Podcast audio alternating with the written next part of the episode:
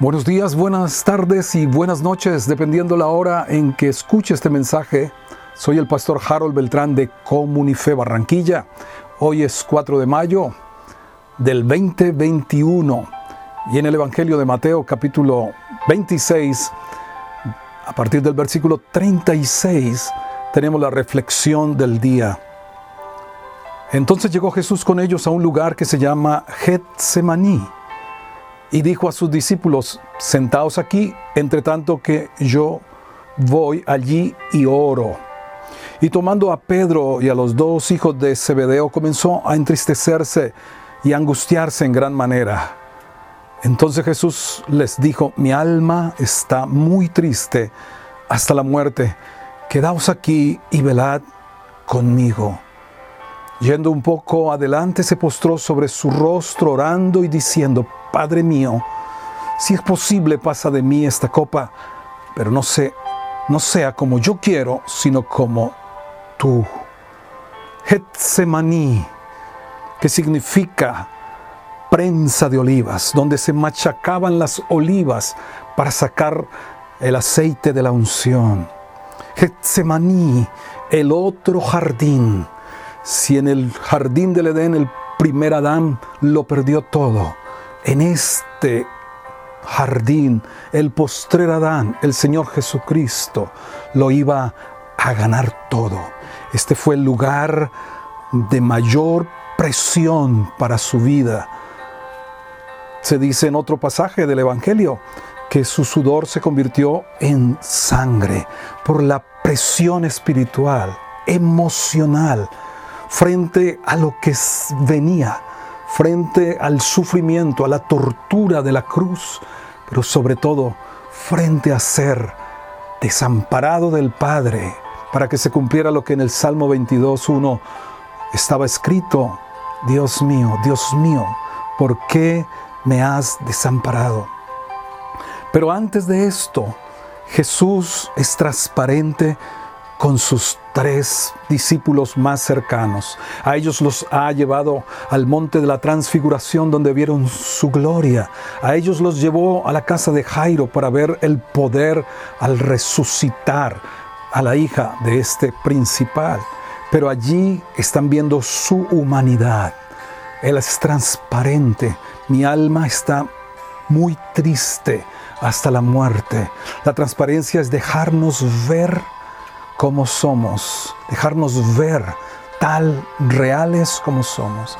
Ahora, la vulnerabilidad es permitirle a otras personas que entren para ayudarnos a superar nuestras crisis, nuestras debilidades.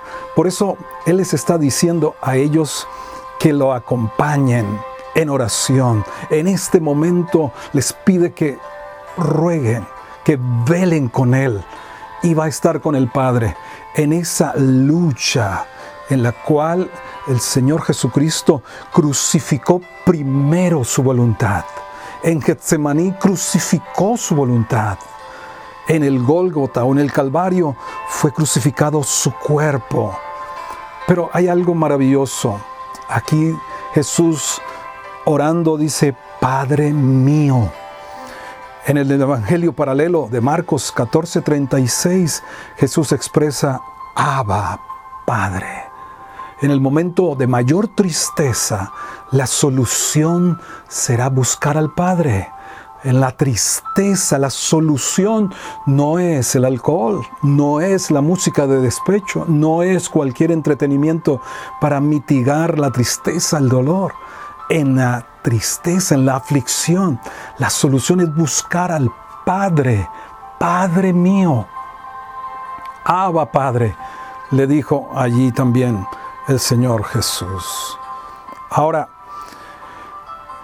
dice en el verso 40, vino luego a sus discípulos y los halló durmiendo y dijo a Pedro, así que no habéis podido velar conmigo una hora, velad y orad para que no entren en tentación.